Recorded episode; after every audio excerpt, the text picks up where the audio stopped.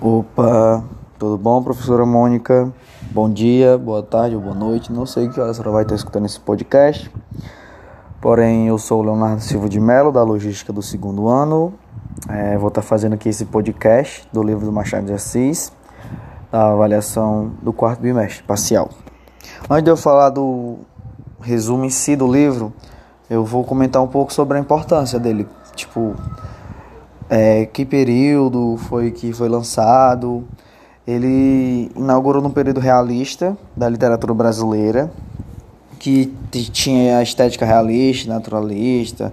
Nessa época predominou muito essa estética realista, naturalista. É, teve no início né, do século XIX, é, após a euforia romântica idealista do início desse século, retomavam uma visão de mundo baseado na razão e na observação objetiva da natureza, que com o cienticismo dominava as filosofias nesse período, marcando vários avanços tecnológicos e, claro, a urbanização acelerada.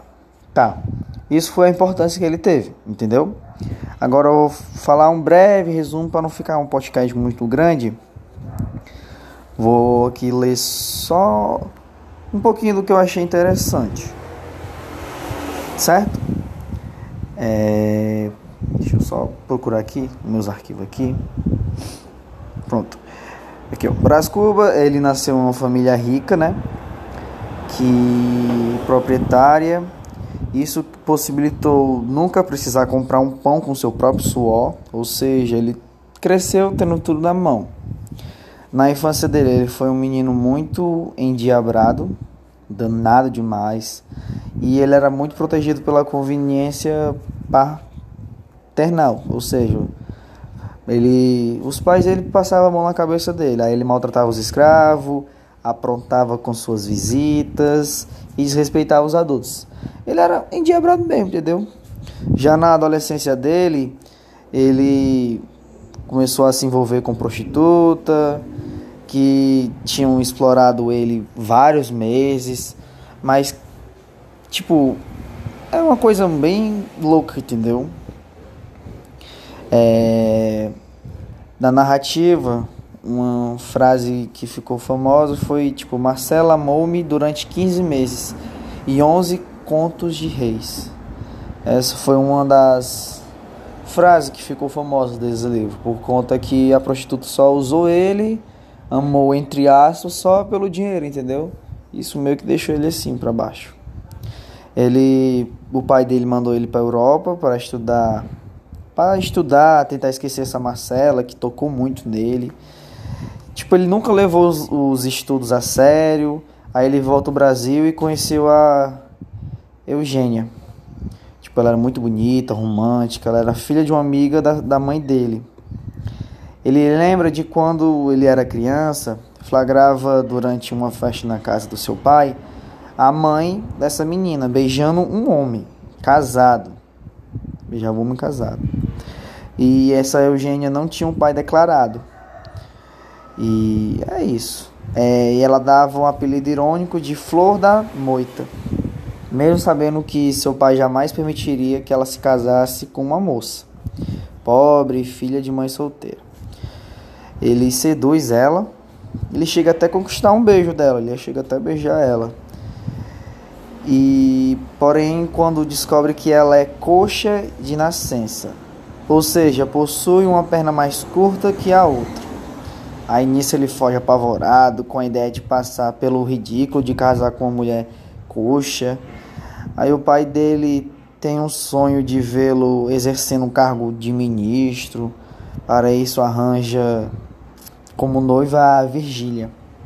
Ele forjou o casamento, entendeu? Que ele era, ela era filha de um figurão da sociedade que nisso ia facilitar a carreira dele na política.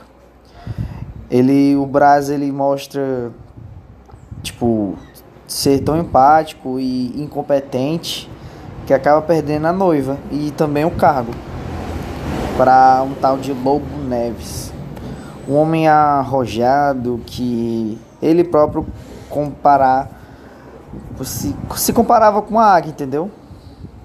Aí depois de um tempo ele reencontra a Virgínia, já casada com o rapaz lá, né, o Lobos Neves. E desse encontro nasce uma paixão e os dois viram amantes. O Braz, ele fica amante da Virgínia e ele tá nem vendo.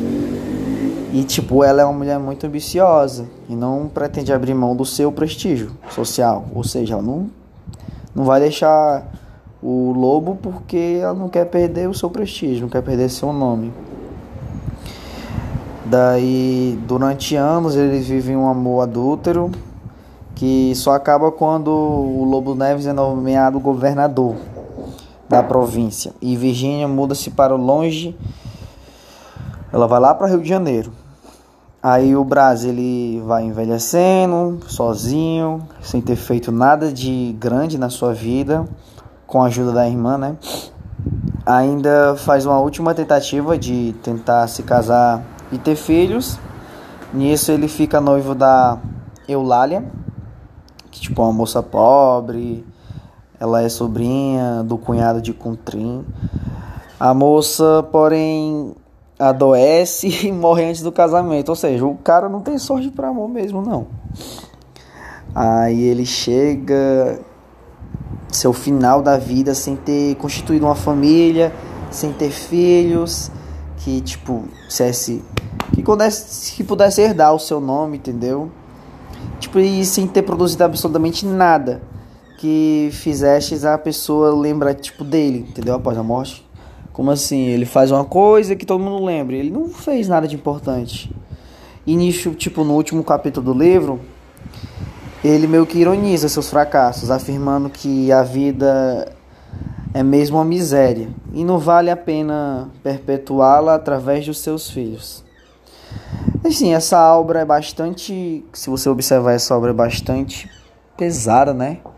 Tipo assim, geralmente os contos de fada, o cara se dá bem, ele conquista várias coisas, ele é lembrado depois de sua morte, mas é, Machado de Assis trouxe esse livro explicando que tipo a vida não é perfeita e que se você não for atrás atrás de crescer na vida, você vai acabar sozinho, sem nada, sem nome, sem um emprego.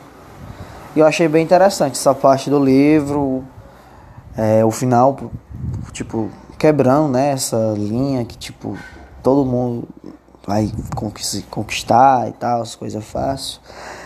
Assim, já tá com quase oito minutos de, de podcast. Eu espero que a senhora tenha gostado desse meu podcast. É uma coisa que eu aprendi agora no, na pandemia. Eu não posso dizer que eu me garanto fazendo, mas eu me sinto à vontade falando, entendeu? É como se eu estivesse falando comigo mesmo coisa que eu já faço normalmente. Enfim, é, boa noite, boa tarde ou bom dia, não sei que elas podem estar ouvindo. Me chamo Leonardo de Melo, logística do segundo ano e obrigado e tchau.